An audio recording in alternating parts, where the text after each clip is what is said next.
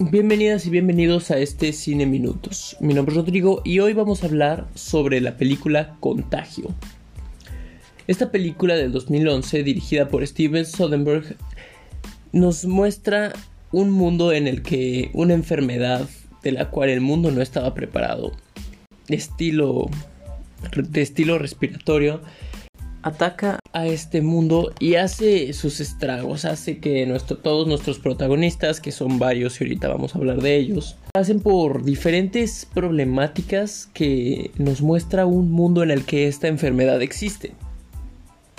Claro que esta película se decidió para se decidió para que podamos ver qué sacó bien y qué sacó mal. Una película de hace 10 años que se ve bastante parecida a lo que estamos viviendo el día a día de estos, de estos tiempos.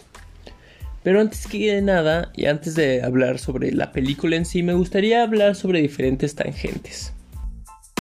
Primero quiero hablar sobre el talento o sobre las actrices y actores que están en esta película uno sabe qué clase de película es o espera saber qué clase de película es gracias a las personas que están en ella. uno sabe que no, va a, perder tiempo. Cuando ve a Matt Damon, a Kate Winslet, a Marion Cotillard, a Gwyneth Paltrow, a Jude Lawson, son actrices y actores de gran talla que no son unos principiantes, de hecho son, son de lo mejor que se de lo mejor que se puede conseguir. Y uno entra a la película viéndolos y diciendo esta película por lo menos va a tener una buena actuación, por lo menos va a tener a estos estos pesos pesados tratando de de mejorarla y vaya, o sea, nos habla de cómo tiene un presupuesto, de cómo se, se puede dar el lujo de tener a, a tantas actrices y actores valiosos es porque se le puso empeño y calidad a la película. Ahora, que muchos de estos de los papeles que hacen estas personas, muchos son muy grandes y muchos son muy cortos. No puedo hablar sobre un personaje principal en esta película porque aunque sí haya uno que otro personaje que se muestra más tiempo en, la, eh, en ella, es una película con cuatro, que se, me hace que son cuatro líneas temporales paralelas. Entonces, cada uno es el protagonista de su propia mini historia dentro de la película. Por lo tanto, no puedo decir, ah, el personaje principal hizo esto o esto. Pero sí puedo decir que liderando estas historias en cada, cada una de sus líneas son bastante buenos. Son bastante creíbles estos, estas personas en su trabajo, ¿no? Ahora, y después de eso vamos a hablar sobre Steven Soderbergh. Steven Soderbergh es el director de la película estoy más que seguro que alguna vez han visto una película de él porque vaya que ha hecho. El hombre ha hecho muchas películas en las que se encuentran todas las de la gran estafa, Ocean's 11, Ocean's 12, Ocean's 13. Hizo Magic Mike. Hizo capítulos de Gossip Girl. Hizo Erin Brockovich, una película del, 2000 que sonó con Julia Roberts. Hizo, ganó un, un Oscar por la película de Traffic del 2000. En fin, no solo nos muestra que es una que es un director bastante ocupado con, con mucho trabajo y muy muy versátil en lo que está haciendo, sino que tiene calidad y tiene tiene bastante prestigio y bastantes películas reconocidas y hechas para el público. De hecho es interesante que haya participado como la segunda unidad del director en The Hunger Games. Eso significa que estuvo grabando varias partes de la película Hunger Games, pero no las partes principales. Esto se debe a que pues, hay otro director y a él lo ponen a hacer estas cosas. Casi hizo, casi dirige la película de Moneyball con, con Brad Pitt y Jonah Hill. En realidad él no lo hizo por problemas con, de, de agenda y muchas más, muchas, muchas más. Él ha estado trabajando con todo el mundo. Hizo, hizo películas como Logan Lucky con Channing Tatum y Adam Driver, que esa está en Netflix, creo. Y bueno, veamos, vemos que este, este director tiene variedad, tiene puede hacer diferentes cosas, mucho, eh, no solo estas cosas, pues digamos serias de thriller, sino que también puede darse el lujo de, de hacer comedias como Logan Lucky, puede hacer películas sobre robos en las cuales son, hasta ridículas a veces, pero no pierden este tema de, de la seriedad. Y también puede hacer de todo. Entonces, teniendo en cuenta que este Soderbergh, su, su, director, y el cast de personas que tiene actuando en la película, uno puede decir, esta película ya, ya me convenció, pero falta lo más importante, la película. Entonces, hay que hablar sobre ella. Ahora sí, de repente, sin saber cuál es su origen, aunque todo hace sospechar que comienza con el viaje de una norteamericana a un casino en Hong Kong, un virus mortal comienza a propagarse por todo el mundo. En pocos días, la enfermedad empieza a diezmar la población. El contagio se produce por mero contacto entre los seres humanos. Así empieza la película, con una Gwyneth Paltrow contagiada, válgame la redundancia, sufriendo calenturas, fiebres y problemas con la garganta, que llega llega a Estados Unidos y comienza este brote de infeccioso que nadie puede parar.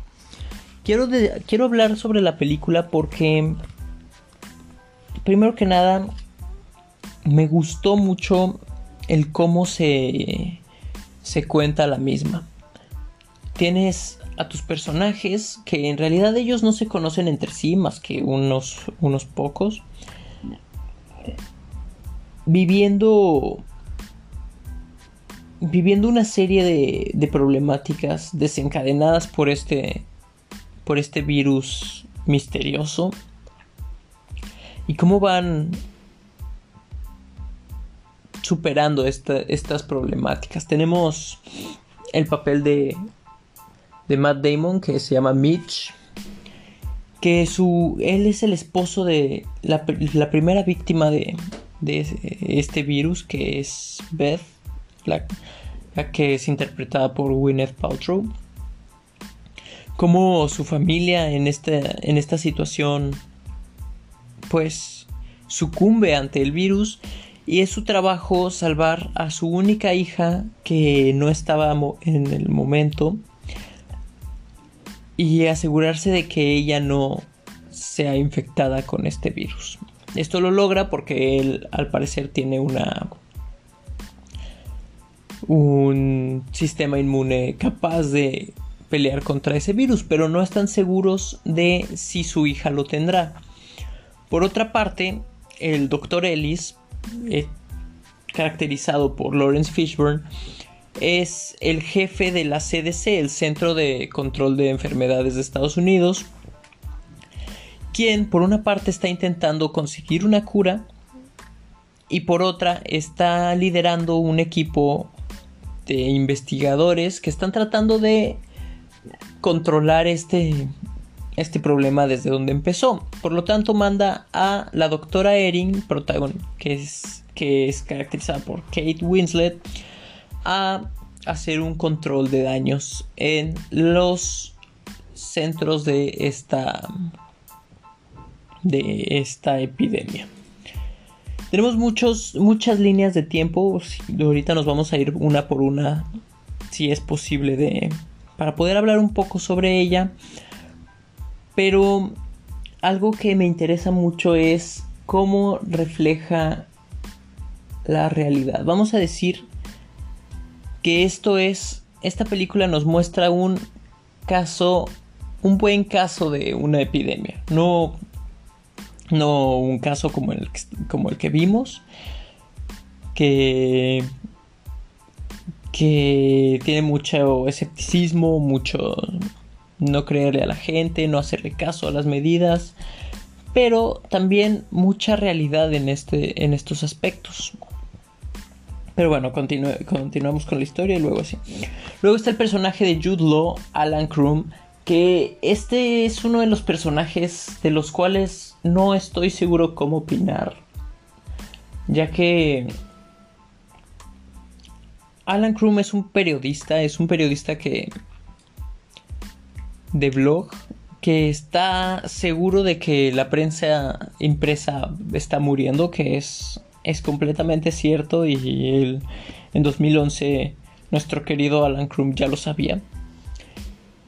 Pero él decide hacer un blog sobre la verdad, sobre qué, cómo te está mintiendo el gobierno y cómo está haciéndote creer cosas que no deberías. Entonces hace un, un blog sobre cómo él tiene o sabe cuál es la cura de esta enfermedad misteriosa y lo empieza a propagar haciendo que millones de personas lo lean de pánico y digan, esto puede ser la respuesta. Y después de eso está la línea temporal de Marion Cotillard, que ella es la doctora Leonor, que se encarga, que es una investigadora de, la Organización Mundial de la Salud y que está encargada también de hacer una investigación sobre las personas que pues han, han muerto por esta enfermedad. Este, ella al estar haciendo esta investigación es secuestrada por un por un toda una aldea de en China para que puedan tener una vacuna en cuanto la saquen, ¿no? Porque este, esta aldea se enfermó muy rápido y empezó a tener muchas bajas, entonces para salvarse es bueno, teniendo en cuenta todas estas líneas temporales, por eso les dije que que no hay un personaje principal de la película, hay personajes principales de líneas temporales en la película. Y está dividida la película en... Estoy diciendo mucho película, está bien. Está dividida está en, en días, días. Empieza en el día 2, si no me equivoco, de la, de la pandemia y va avanzando poco a poco mostrándonos lo que cada una de estas personas está haciendo en, estos, en los respectivos días y cómo avanza el número de muertos, el número de infectados, el número de, de problemas que se les sube. Esto,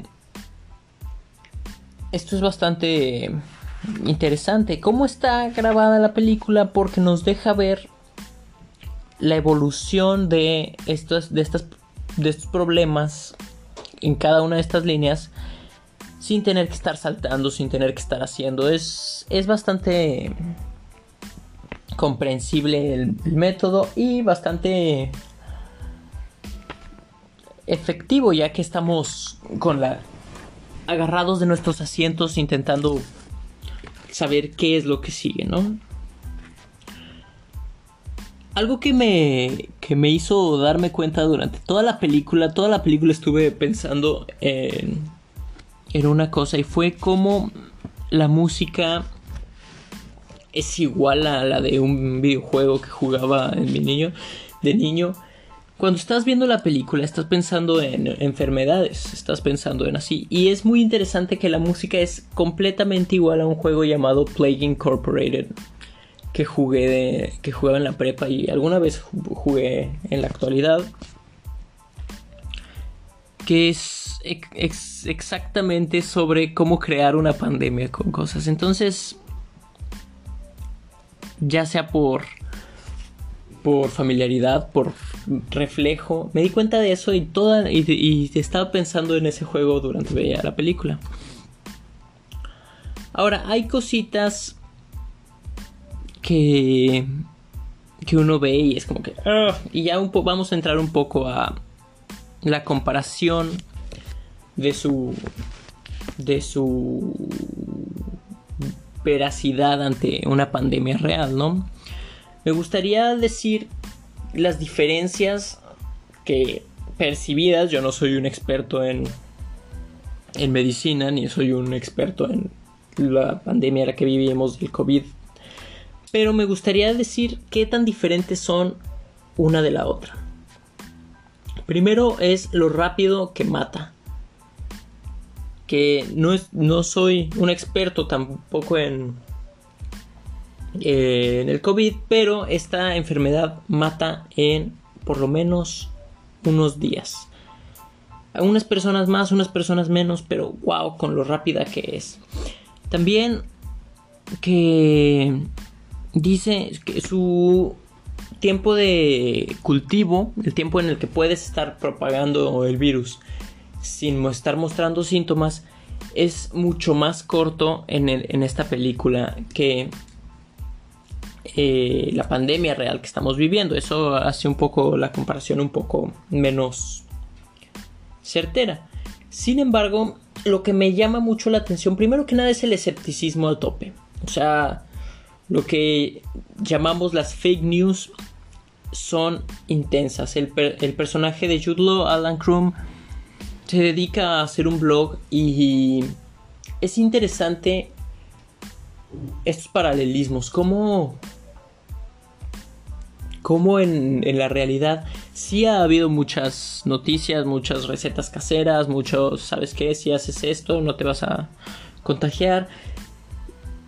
El pánico de la gente y la gente tomando aprovechándose de eso es algo que me llamó mucho la atención porque es algo que está pasando en el día a día. La cuarentena y el aislar a las personas para esto es exactamente igual con un poco más de rigurosidad en, en la película para fines de solucionar el problema más rápido.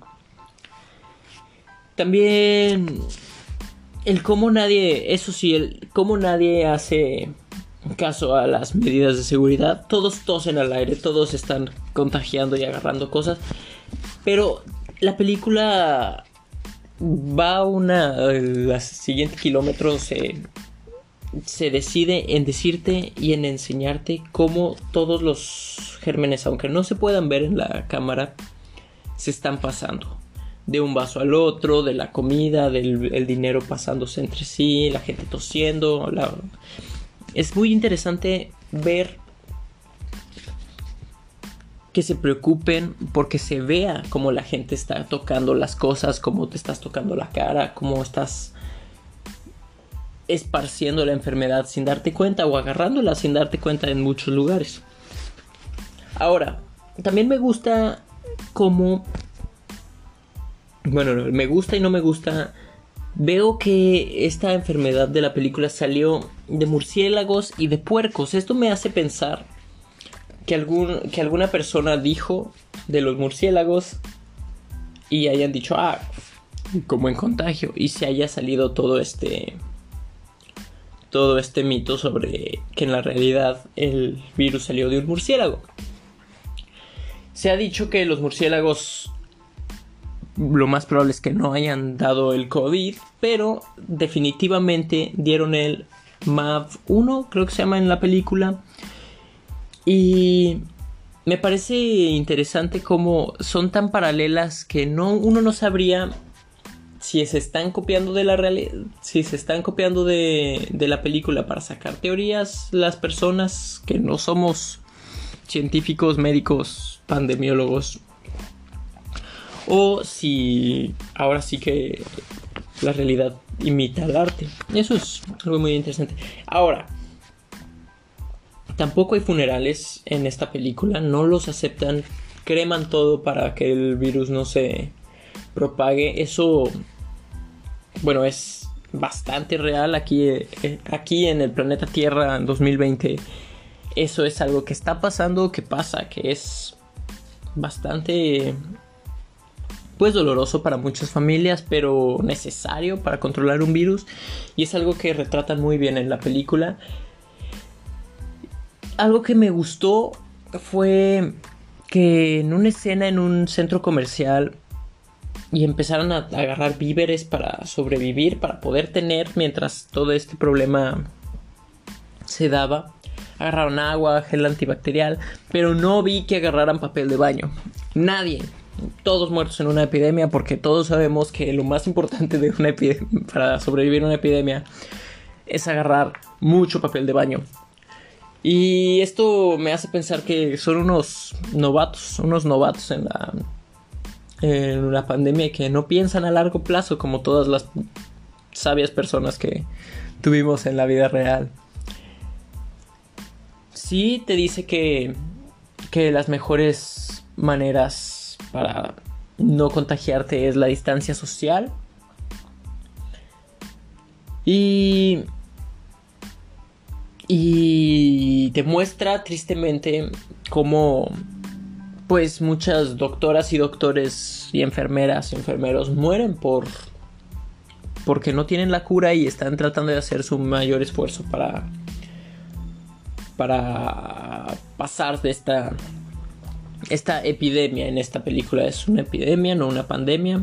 La diferencia de una epidemia que en realidad creo que es una pandemia, me podrán, me podrán corregir si, si estoy mal, pero según yo la diferencia entre epidemia y pandemia es que epidemia es en un lugar en específico y pandemia es en todo el mundo. Y en esta película, aunque le digan epidemia, está en todas partes, ¿no? Está en China, Hong Kong, Francia, Estados Unidos, México. Sí, está repartida por todo por todo el mundo entonces creo que ahí sí era una pandemia eh, ahora la hormona santo cielo eso es algo completamente verídico tanto en la película como en como en la vida real hay escenas en las que eh, la hija de el personaje de Matt Damon, que es Mitch,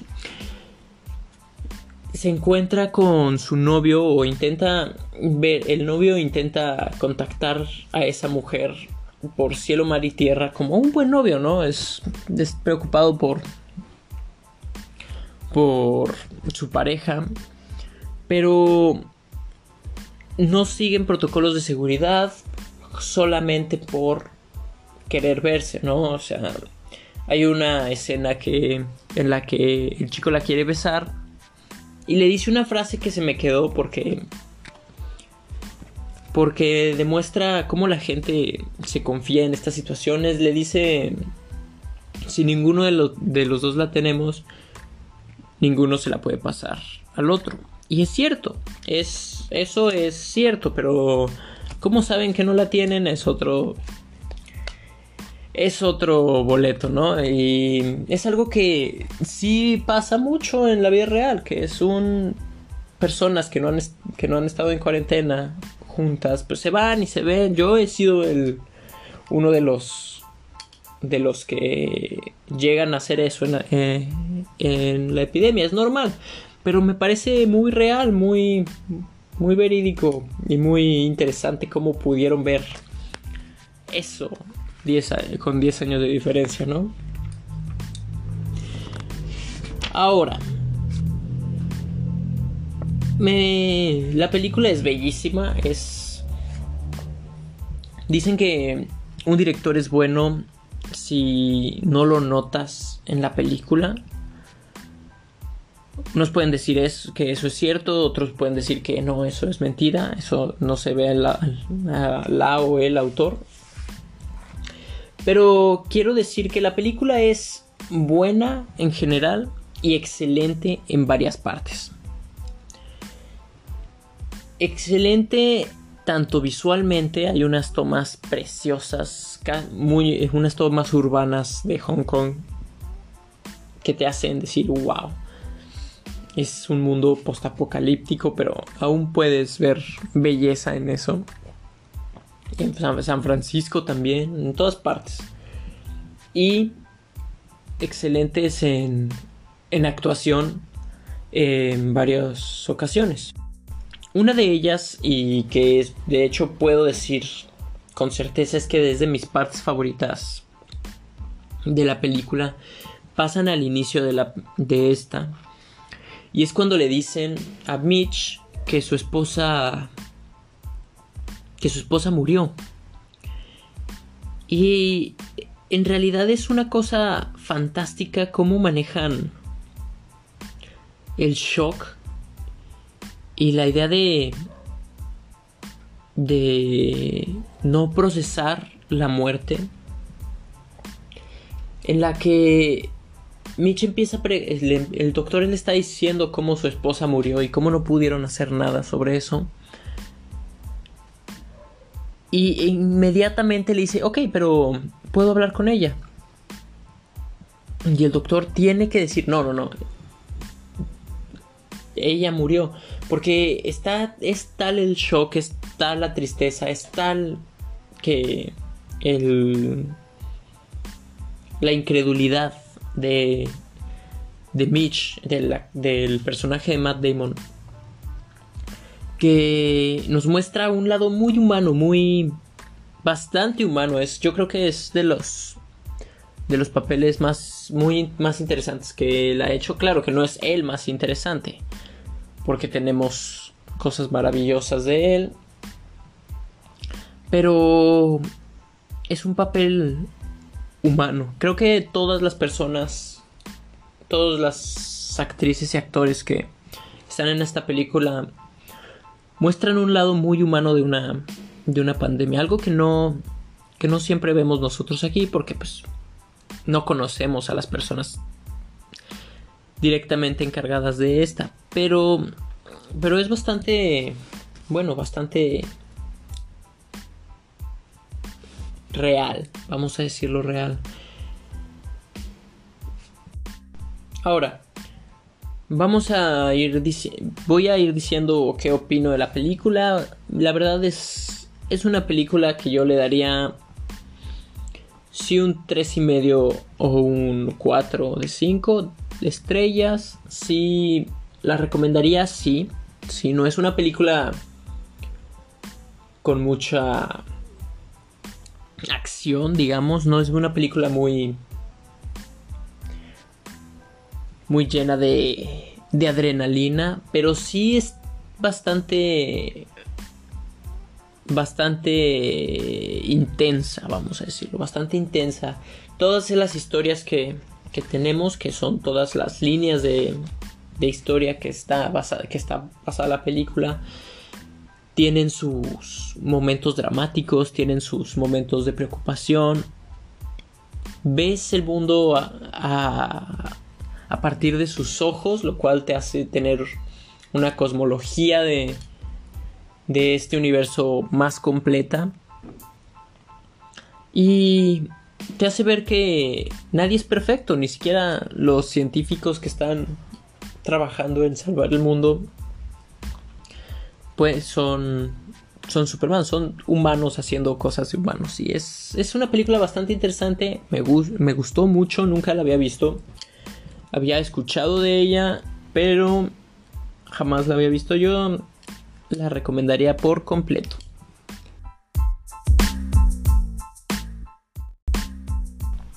Sinceramente no esperaba que esta película fuera tan paralela a la vida real con ejemplos claros como protestas, como entra como cuarentenas, toques de queda, como la gente estando harta, estando enojada, estando con, con mucho miedo, empieza a hacer este tipo de de de entradas a casas, a, a supers para tener un poco más de comida. Todo este pánico que que a veces se ve en la realidad. Ahora, el virus de esa película, entiendo, es mucho más agresivo que el virus que estamos viviendo ahora. No estoy diciendo que el, de, el que estamos viviendo sea tranquilo, pero sí estamos viendo un virus que mata en un día, que contagia a lo güey y que no es tan controlable o creo yo que no es tan controlable como el que tenemos en la vida real. Si me equivoco, claro, si quieren comentar algo, si quieren decir algo, si les gustó, si no les gustó la película, eh, voy a dejar el link para que puedan hacerlo en la descripción de este episodio y en la descripción del podcast eh, más adelante. Ahora, vamos a hablar sobre la película que sigue en este julio de desastres. La película que sigue va a ser el día después de mañana. Esta película es un, clásico de desastres naturales y me gustaría hablar sobre ella. Yo jamás la he visto. Tengo que decir que es una película que va a ser nueva para mí. Entonces podemos discutirla. Si ustedes ya la vieron, si ustedes la van a ver, también los invito a mandar mensaje diciendo lo que opinan de ella, lo que les gusta, lo que no les gusta, lo que piensan, para poder debatirla en este episodio, en este Cine Minutos. Ah, bueno, aparte de eso, no hay, no hay, por lo pronto es todo. Y pues los veo en el próximo Cine Minutos. Nos vemos.